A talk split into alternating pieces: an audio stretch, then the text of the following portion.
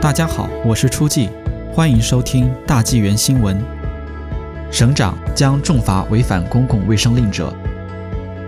卑诗省长贺锦 （John Horgan） 近日承诺，省府将对那些无视 COVID-19 公共卫生命令的人进行严厉的处罚，但没有宣布新的惩罚和执法措施。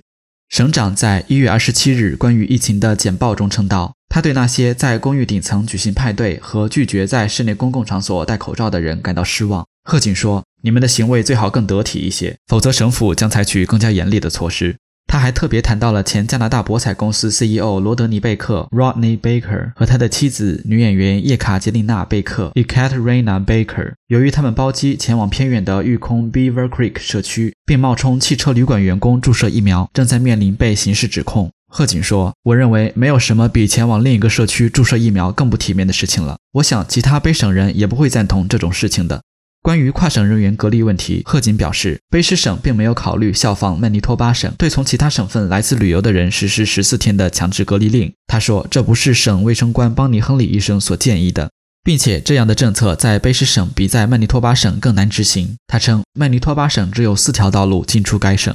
卑诗省前省长杜新志 （Ujo Dosanj） 对此表示质疑。他在2004年到2006年曾担任加拿大卫生部长。杜新志告诉 CBC 说：“我们的省进入方法太多，太难管理，这不是每一个卑诗省人都能接受的答案。”他还建议卑诗省可以在学校实施强制戴口罩等措施，并在长期护理院引入快速检测。这些措施也是教师和老年人等倡导者所呼吁的。